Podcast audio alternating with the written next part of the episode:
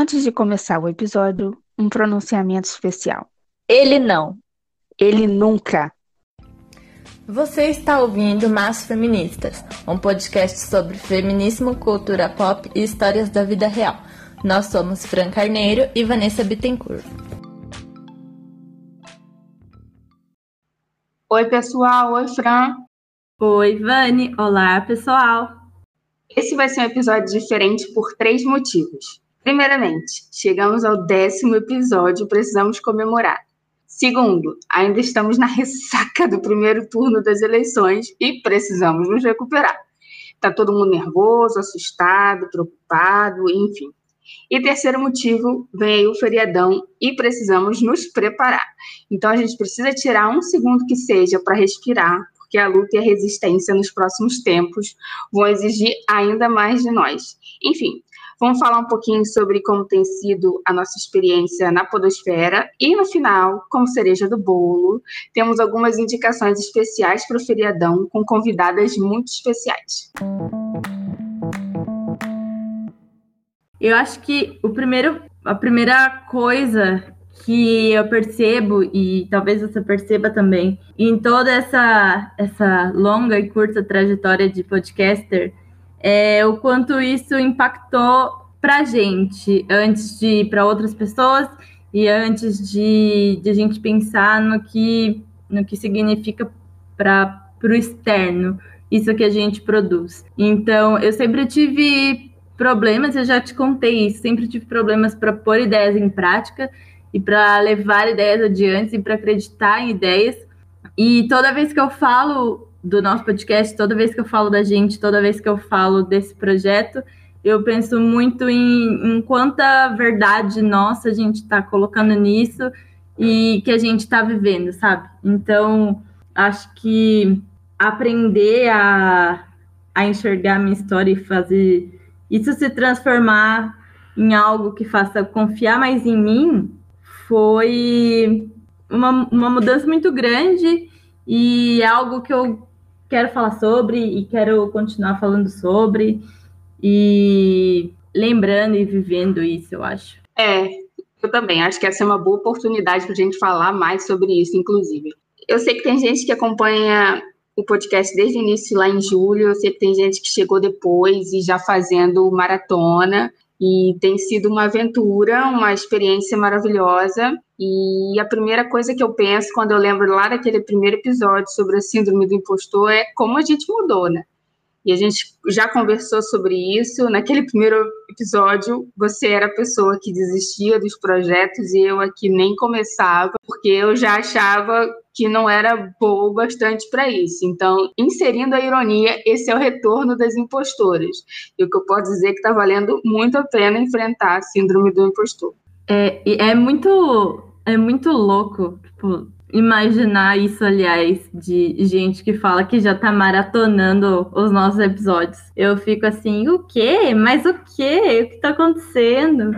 Mas é muito bom. Eu acho que fez a gente criar, sei lá, não uma nova etapa, mas, sabe, subir um degrau diferente na, na nossa amizade, na relação que a gente tem com a gente mesma o, retorno das impostoras acho que é, é muito real. E eu sempre, desde pequena, eu sempre ouvia que eu desistia, largava as coisas no meio e eu nunca levava nada adiante, ou eu tinha alguma ideia e eu tinha, sempre tive muitos picos, e então eu ficava muito empolgada com alguma coisa e logo em seguida parecia que toda essa energia tinha acabado.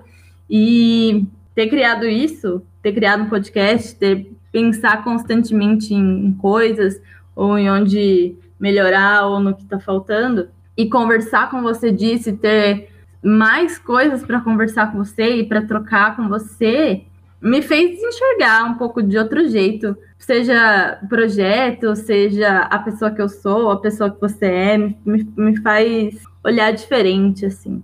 Eu acho que o que funcionou foi a combinação, porque de, uma, de alguma maneira eu te apoiei o suficiente para você não desistir e do mesmo jeito você me ajudou a passar por algumas coisas. Por exemplo, eu era mais tímida para gravar no início, tanto que a gente fez um episódio sobre isso, sobre vergonha e vulnerabilidade, e a verdade é que esse episódio foi uma virada para mim. Falar sobre vergonha realmente ajudou. E se essa foi justamente a minha recomendação naquele episódio, hoje eu posso reforçar. Então, falem sobre vergonha se vulnerabilidade serve para alguma coisa, certamente não é para superexposição, é para ajudar a gente a encontrar um lugarzinho confortável no meio das nossas inseguranças, dos medos. Uma das coisas legais dessa experiência para mim foi começar a editar. E depois que nós transformamos em quinzenal, eu passei a sentir falta de editar. Tá aí uma das coisas que eu nunca imaginei que ia fazer na vida e eu preciso aprender mais e mais sobre isso. Pelas oscilações no áudio dá para perceber, né? Mas eu vou dizer uma coisa muito séria. Editando, eu comecei a prestar muita atenção em como eu me expresso, como eu me coloco diante dos assuntos que são importantes para mim. Editando episódios como o da gordofobia, realmente parecia que eu estava disposta a matar um com o poder da fala. Eu falei sobre isso algumas vezes, não foi, Fran? Sim.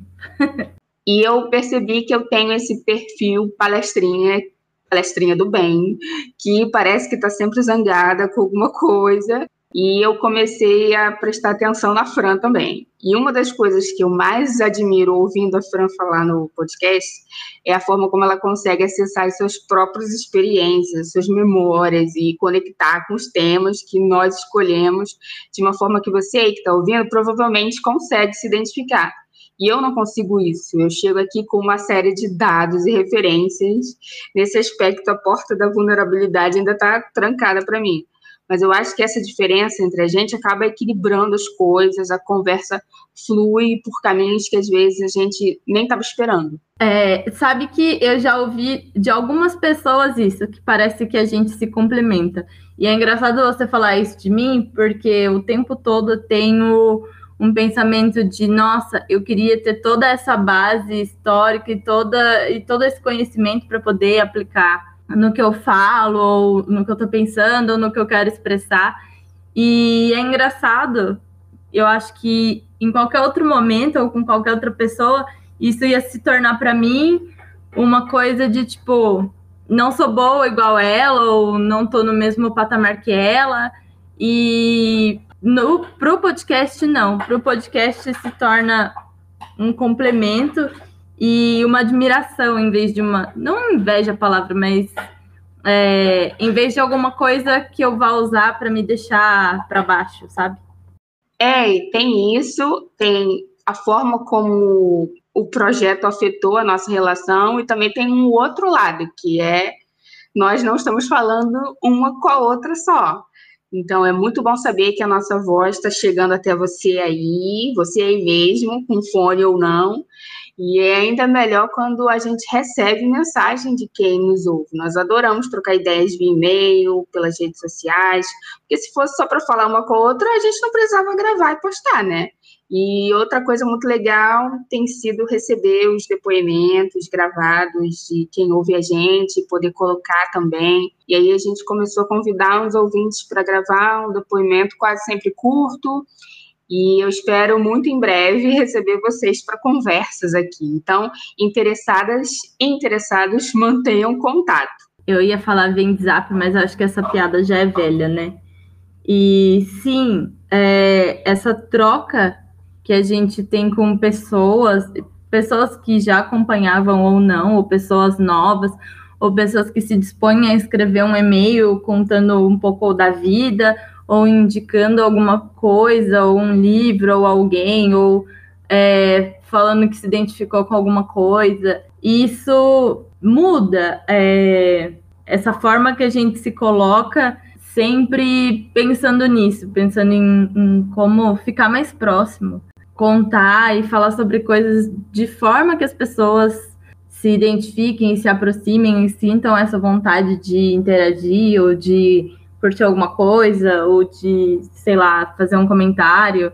É muito engraçado porque eu sempre sempre escrevi escondida, assim, nunca comentei disso com, com ninguém que eu conhecia, Mas o podcast é uma coisa que eu faço questão de falar. E me dá orgulho de, de sei lá, quando eu ouço alguém que trabalha comigo ou que conhece alguém que me conhece e que vem e fala, ah, eu ouvi o podcast de vocês, ou ah, o que a sua amiga falou foi muito bom, ah, o que você falou foi muito bom. Cria, cria uma coisa pra gente, uma, uma aproximação que acho que desde o começo sempre foi o que a gente quis, essa, essa troca, esses laços novos se formando, sempre foi o que eu quis, o que a Vani quis.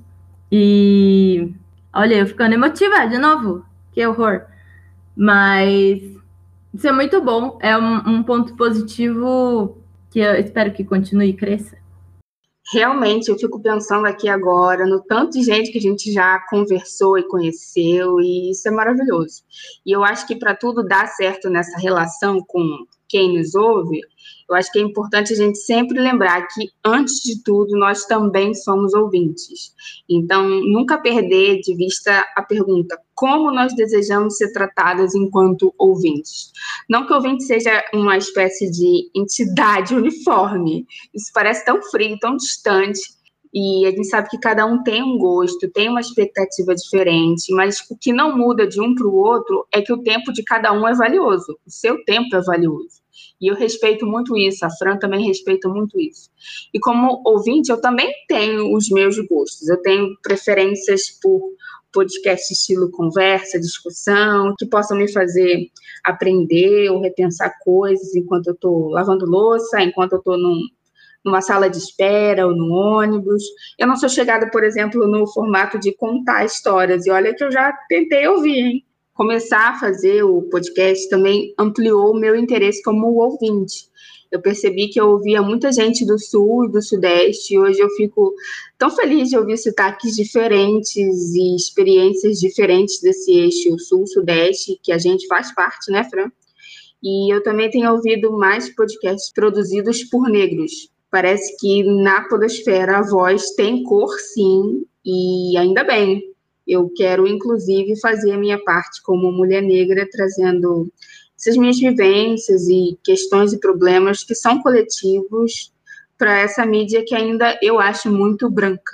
A gente tem muita referência do que a gente gosta ou não. É, eu não gosto muito também desse, desse formato de contar histórias, por exemplo, para um podcast, mas eu sei que aquilo sou eu. Então, agora talvez a gente fale um pouco de coisas, coisas desagradáveis, coisas que a gente olha e pensa, hum, talvez não seja bem assim. Inclusive, nós fizemos uma pesquisa de opinião logo no início dos nossos trabalhos e nós recebemos sugestões maravilhosas que aos poucos nós estamos tentando colocar em prática e também algumas críticas construtivas do tipo: ah, vocês ainda estão muito travadas, mas com o tempo vão ficar mais à vontade. E foi importante lidar com esse tipo de crítica, não só porque ela é uma verdade, nós estamos experimentando essa verdade, vivendo essa verdade, mas também porque ela fez a gente pensar um pouquinho sobre qual seria o nosso lugar aqui na Podosfera, nos seus ouvidos. Eu acho que aos poucos nós vamos sim ganhar mais e mais desenvoltura para falar, etc. Mas nós provavelmente não nos encaixamos no perfil hashtag sucesso da podcaster engraçada, desbocada e, ou fofinha. E de modo algum nós vamos tentar embarcar numa performance para chegar perto desse ideal. É, eu o que eu vejo é que às vezes a gente coloca um pouco de expectativa demais no conteúdo que a gente consome. E aí parece que as pessoas que a gente gosta por algum motivo precisam se encaixar também no comportamento que a gente espera delas. Eu concordo que sim, com o tempo a gente vai ficar mais desenvolta, que as ideias vão fluir melhor, que a gente se sinta mais à vontade para falar, mas é muito improvável que um dia a gente se encaixe naquele papel de garota legal.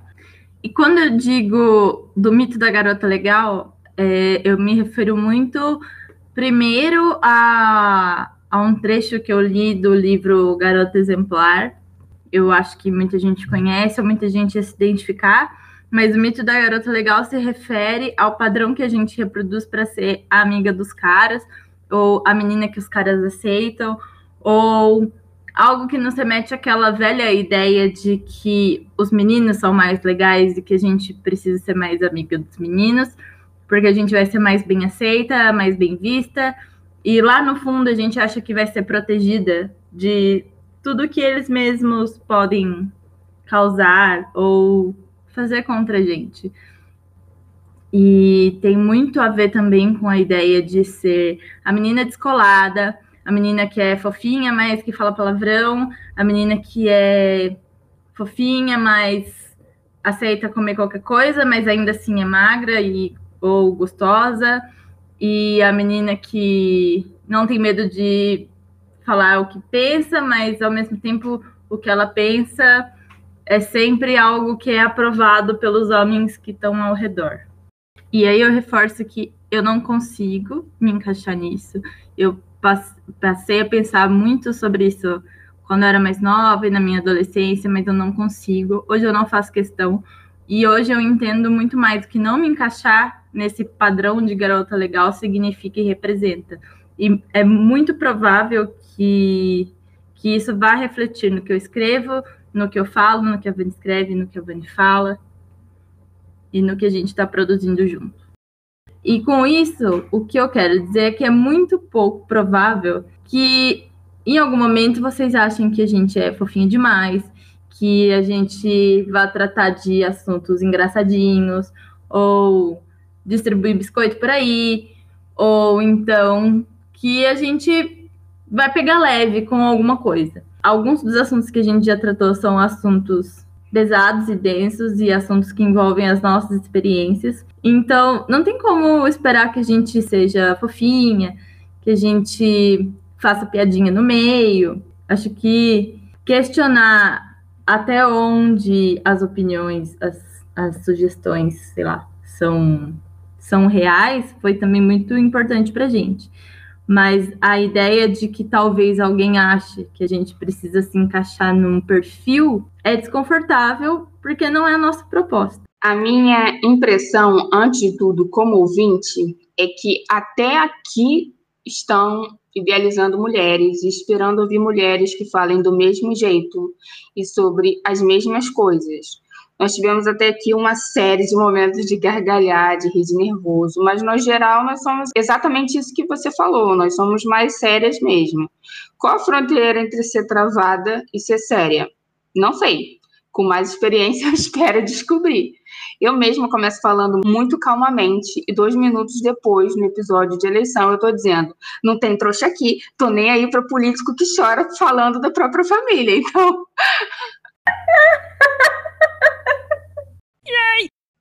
Questão toda sobre a nossa fala me fez pensar num ponto que, curiosamente, também atravessa um pouco a minha pesquisa. Eu venho há muito tempo lidando com documentos medievais e também do século XVI, que sempre acusam a mulher de ser uma faladeira. E ainda hoje a gente vê esse estereótipo: ah, as mulheres falam demais. Mas, curiosamente, quando se trata de mulheres falando em público, parece que nós nunca falamos bem o suficiente. A gente já conversou um pouco sobre isso naquele sobre vergonha, mas acho que vale retomar. E eu não vejo os homens sendo tratados da mesma forma, não apenas porque eles foram educados para acreditar que sempre serão ouvidos, mas também porque quando um homem fala para dentro, por exemplo, parece incomodar menos do que a mulher que fala baixo ou que tem voz fina. E nós precisamos sim falar com clareza, com bom volume, mostrando que a gente tem vocabulário, que a gente sabe do que está falando, mas nós não deveríamos precisar ser oradoras do mesmo tipo que os homens.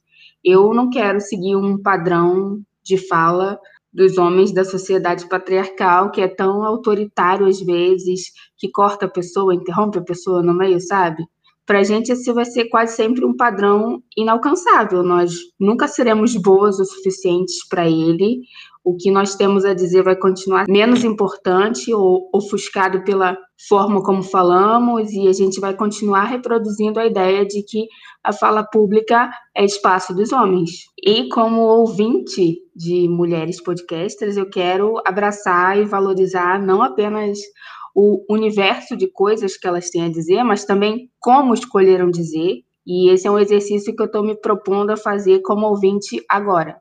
Outra coisa que também me incomoda às vezes é a questão da temática do nosso podcast. Nós temos feministas já no nome e às vezes eu sinto um pouco de hostilidade com relação a isso, como se nós estivéssemos fazendo algo errado ao falar de feminismo já somando as vozes que já falam de feminismo, como se nós estivéssemos, de alguma maneira, traindo a certeza de que mulheres podem e devem falar sobre tudo.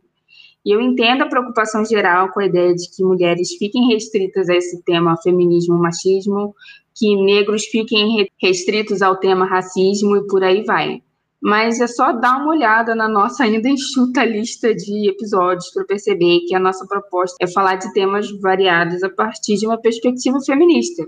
E ainda que esse fosse um podcast para falar sobre teoria feminista, seria legítimo, porque o que a gente mais recebe é mensagem pedindo sugestão de leitura feminista. Tanto que a gente chegou a fazer uma lista com 40 sugestões e estamos sempre dispostos a indicar outros conteúdos também. E dentro disso, eu já comentei num dos episódios que nós temos, sim, muitos ouvintes homens, que inclusive ajudam a divulgar e sempre mandam feedback. E sem querer dar biscoito, como a Fran já falou, aqui não é espaço para dar biscoito, mas eu acho ótimo que esses homens estejam interessados em ouvir um podcast com uma linha feminista. Há uns dias eu compartilhei no nosso Twitter um post de uma ativista que dizia que não queria homens como aliados das mulheres. Queria que homens estivessem dispostos a trair o patriarcado e, especialmente, o pacto de silêncio que os beneficia enquanto as mulheres são oprimidas. Então, eu espero que vocês lembrem disso quando testemunharem um outro homem atingir uma mulher verbalmente, psicologicamente, fisicamente porque o silêncio entre homens é o que garante que essas engrenagens do sistema que oprime mulheres funcionem. Vocês, homens que nos ouvem, eu espero que vocês sejam, se não hoje, ao menos amanhã, traidores do patriarcado. Dito isso, vamos lá. Recebemos também mensagens não solicitadas de homem-explicação Fomos tratadas com desdém por esquerdomachos, sim. Recebemos mensagens bizarras de eleitores do Bolsonaro, como: cadê as feministas que não estão vendo isso aqui?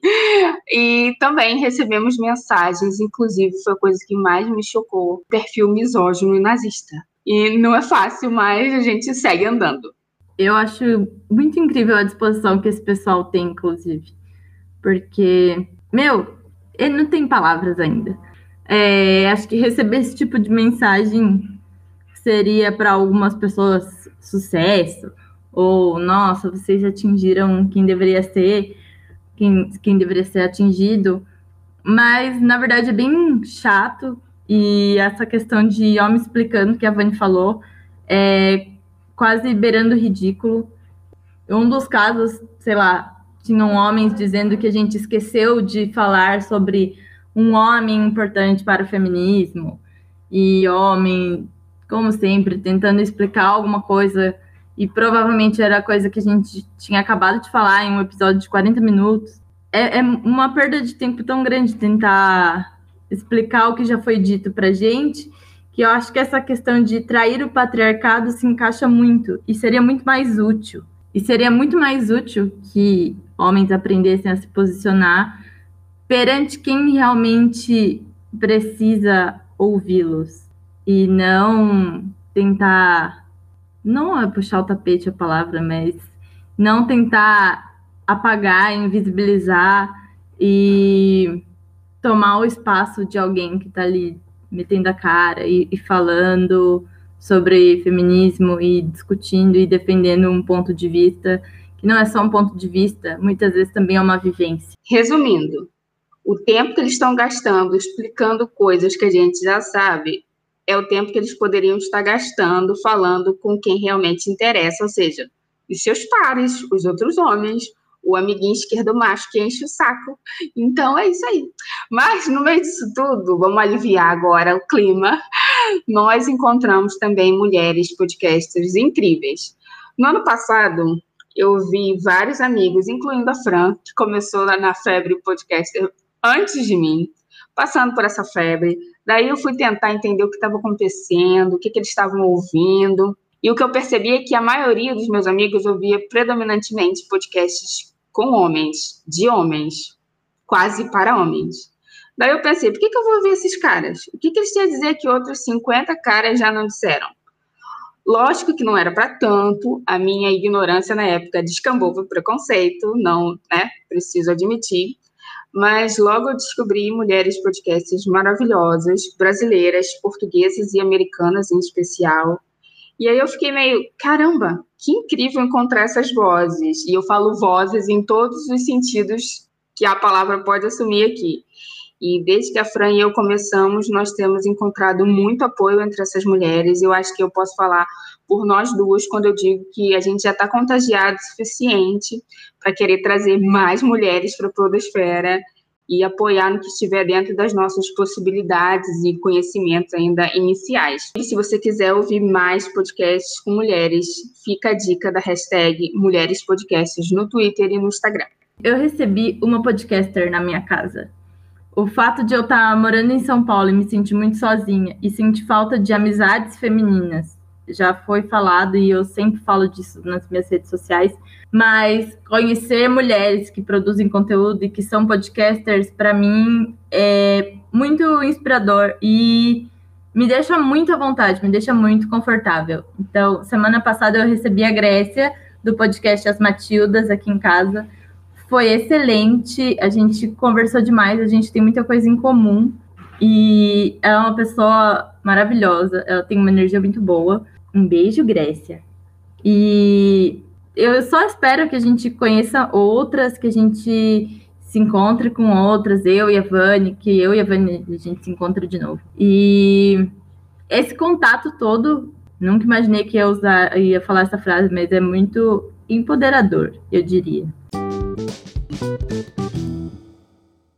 Para a gente entrar nesse clima de feriado e relaxar, distrair a cabeça e se recuperar dessa ressaca de eleições, eu trago para vocês uma indicação de um livro que eu tô lendo. Eu conheci o autor na Bienal do Livro também, o Lucas Rocha.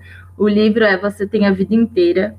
É uma história muito incrível sobre três meninos gays e a amizade deles. O HIV está presente na vida desses três de alguma forma então, o que eles constroem a partir disso, a amizade que eles constroem é muito é muito tocante. Eu nunca tinha lido um livro com essa temática e principalmente focado tanto em amizade, então acho que vale muito a pena. A escrita é muito boa, apesar do tema ser um tema pesado. É, a forma do Lucas contar a história é muito leve, é muito agradável. Então, fica a dica para o feriado de vocês.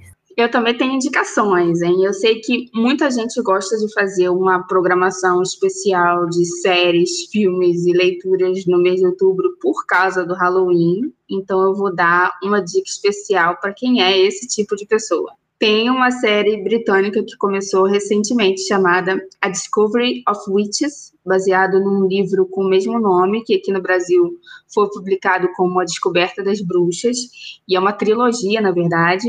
E a protagonista é uma historiadora, que também é uma bruxa, que renega os seus poderes, mas sem querer ela encontra um livro misterioso que aparentemente tem o segredo para a origem de vampiros e que talvez possa evitar ou acelerar a extinção de seres mágicos como bruxas, vampiros e demônios. E aí essa historiadora acaba ganhando um alvo na testa porque todo mundo fica interessado na descoberta dela. Primeiro que eu amei porque a protagonista é uma historiadora bruxa. Eu sei que esse é um recurso meio batido, mas fazer o quê?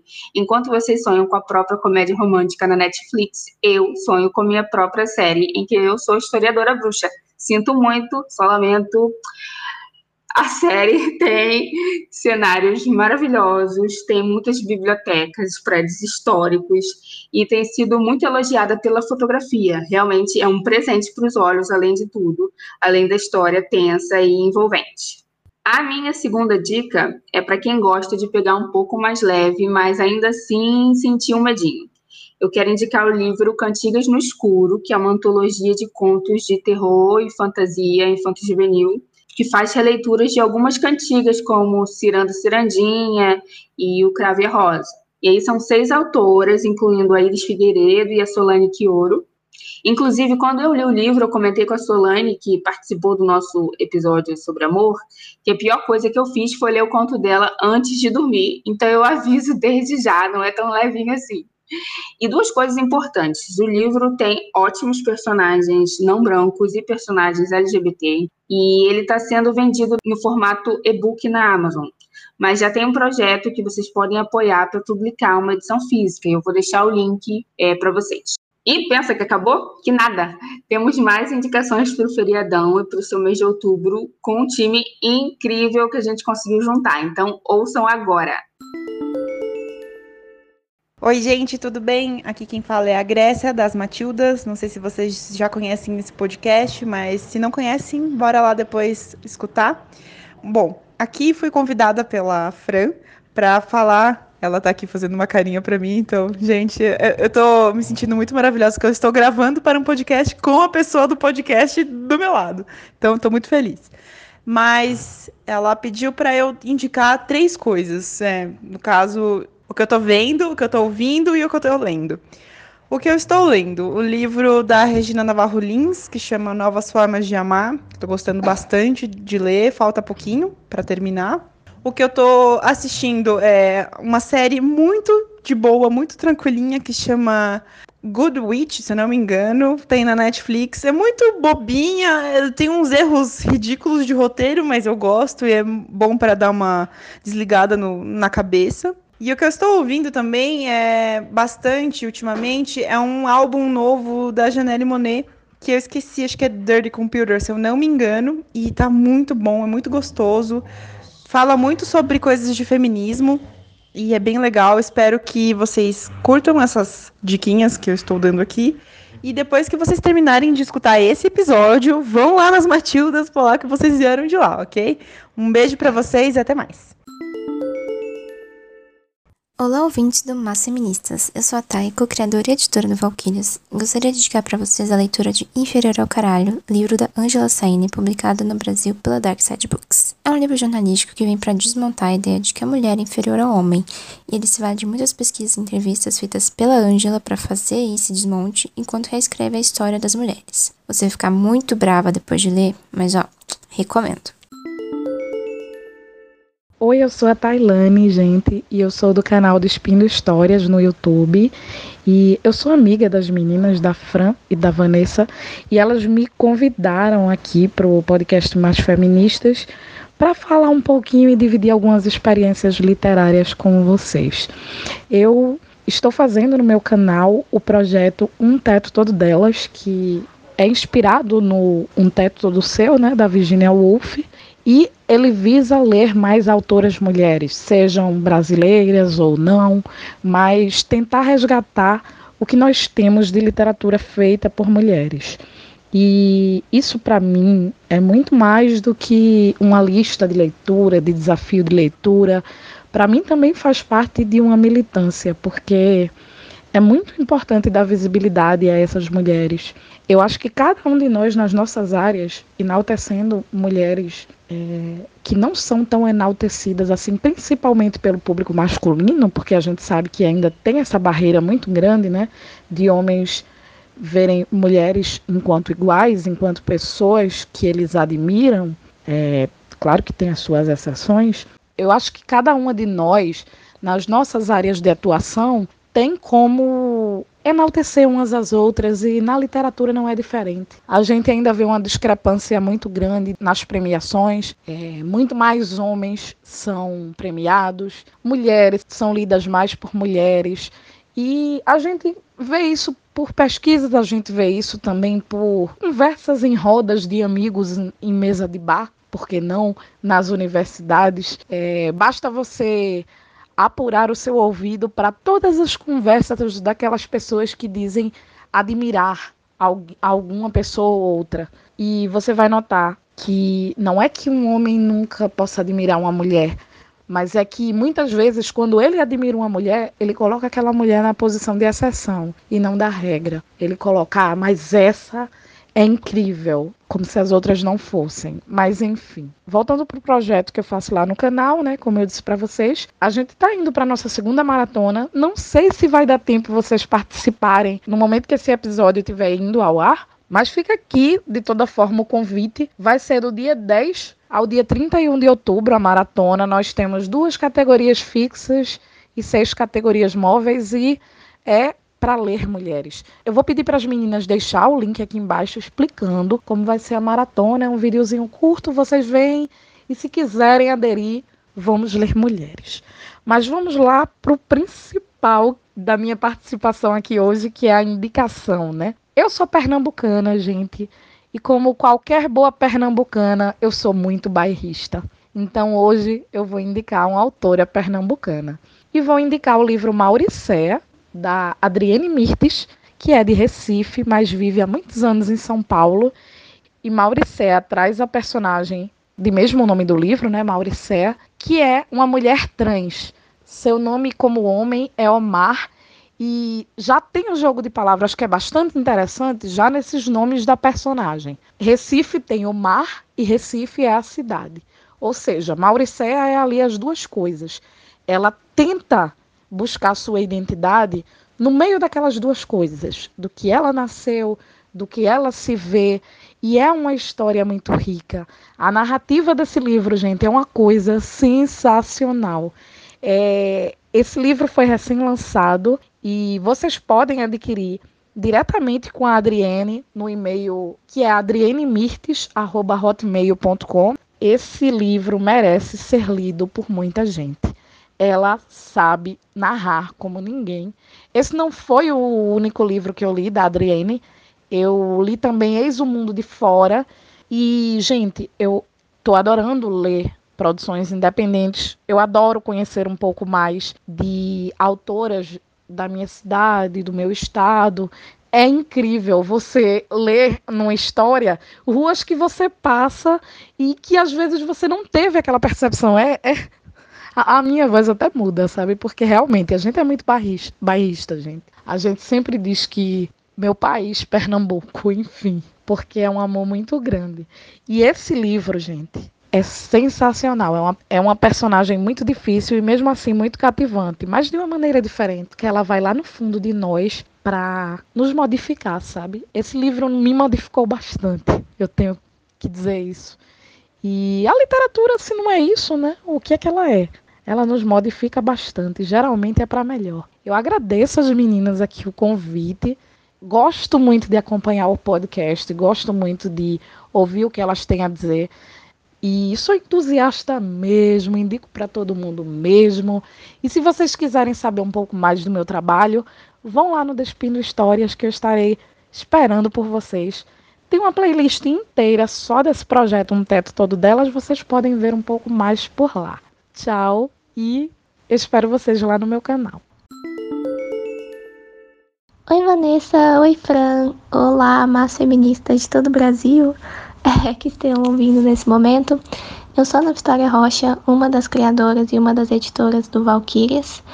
É, eu falo de Uberlândia, Minas Gerais, e na vida real e fora da internet eu sou jornalista, revisora e redatora publicitária. E hoje eu vou recomendar para vocês o livro Ensinando a Transgredir, da Bell Hooks. Eu escolhi essa leitura porque eu acho que agora, depois do primeiro turno e depois de todo esse período eleitoral tenso que a gente teve, é uma leitura que ajuda a gente a seguir em frente e a acreditar nas coisas que a gente acredita. Foi um livro que eu li logo depois do incêndio do Museu Nacional no Rio de Janeiro, que foi um episódio que me abalou muito. É, eu também quero ser pesquisadora, eu escrevo num site sobre feminismo, eu acredito muito em educação. E esse livro caiu no meu colo. Não foi uma escolha direta, foi por causa de outras obrigações, mas foi exatamente aquilo que eu precisava ler naquele momento para seguir em frente. E eu acho que essa urgência e essa necessidade vai ecoar em muitas pessoas e ele é um livro importante por isso. Embora seja um livro que pareça acadêmico, ele é muito acessível e eu acho que ele interessa mesmo quem não está envolvido nesse meio. Para quem não sabe, a Bell Hooks ela é professora, pesquisadora e ativista. É uma mulher negra americana que se formou no período da segregação racial nos Estados Unidos e ela vai trazer alguns ensaios falando sobre essa experiência, mas o livro é principalmente sobre. São pequenos ensaios em que ela discorre um pouco sobre algo que ela acredita que é usar a educação como forma de transgressão e como forma de emancipação dos sujeitos. E ela vai falar sobre como ela lida com isso, como ela descobriu é, que era esse tipo de educação que ela queria praticar e que ela queria levar para a sala de aula dela, porque tem a ver com a forma como ela foi ensinada. Eu acho que a gente está vivendo um momento em que parece que a gente falhou, sabe? Enquanto sociedade, enquanto democracia, enquanto civilização, né? Ver as pessoas defendendo tão abertamente a barbárie, a violência, a supressão de direitos, ver coisas como a ditadura ser relativizada, como violência contra as minorias, às vezes conversando com algumas pessoas que estão do outro lado, vamos dizer assim, eu tenho a impressão que a gente falhou, sabe? E às vezes parece que não tem como se recuperar, tipo, que a gente perdeu porque um outro projeto ganhou e o nosso não tem validade. E aí quando eu falo nosso, independente de outras posições, é sobre acreditar no progresso, na democracia, na educação transformadora. E esse livro, ele me ajudou muito a enxergar que não, sabe? A gente pode ter perdido a batalha, mas essa guerra, ela é muito importante de ser lutada e a gente tem que seguir em frente. E a energia da Bell Hooks, a sabedoria dela é contagiante. É, ela foi uma pessoa que teve a vida transformada pela educação e ela quer, o projeto de vida dela é levar isso adiante para as pessoas. E mesmo quando a gente acorda, às vezes não acreditando nessas coisas, acreditando que a gente está lutando contra um mal que é muito maior que a gente, pegar emprestado essa energia e essa paixão que a Bell Hooks tem pelo ensino, pelo conhecimento, pela troca de ideias, pelo debate de ideias, por achar que é, é pensando de forma independente que a gente vai fazer mudança que a gente vai chegar em algum lugar. Isso é muito importante. Foi muito importante para mim e eu acredito que é muito importante nesse momento para quem também acredita nessas coisas e para quem quer acreditar nessas coisas. Porque eu acho que independente do resultado que a gente tiver, a gente vai ter uma luta bem boa para lutar nos próximos anos. Né, porque essas pessoas abriram as asas, essas ideias foram jogadas no mundo e a gente precisa transformar, a gente precisa transgredir, a gente precisa correr atrás da nossa liberdade. Então fica essa recomendação para todo mundo que está atrás dessas coisas, ensinando a transgredir, da Bell Hooks. E eu espero que vocês leiam e gostem e usem essa força, mesmo se for uma raiva, para transformar o mundo ao redor de vocês, tá bom? Um beijo grande para todo mundo e vamos que vamos! Acho que esse episódio foi um remember, foi um retorno das impostoras, foi uma forma de a gente mostrar para vocês todo o retorno que a gente recebeu de vocês e o quanto isso impacta no, no que a gente quer produzir, no que a gente quer mostrar. A ideia era fazer um episódio mais leve, um episódio com algumas dicas para o feriadão, um episódio de conversa, de bate-papo, de mostrar para vocês que a gente está ouvindo, que a gente está atenta que a gente está melhorando e que a gente segue problematizando. Eu espero que vocês tenham gostado da conversa mais leve em tempos tão tensos e também das indicações. E se você tem indicações para gente, sugestões, comentários, críticas, lembra que o nosso e-mail é maisfeministaspodcast.gmail.com. No Twitter somos Mais Podcast e no Instagram somos Mais Feministas Podcast. Além de ouvir a gente, você pode ler alguns textos nossos no medium.com barra mais feministas. Até a próxima! Até a próxima! Tchau!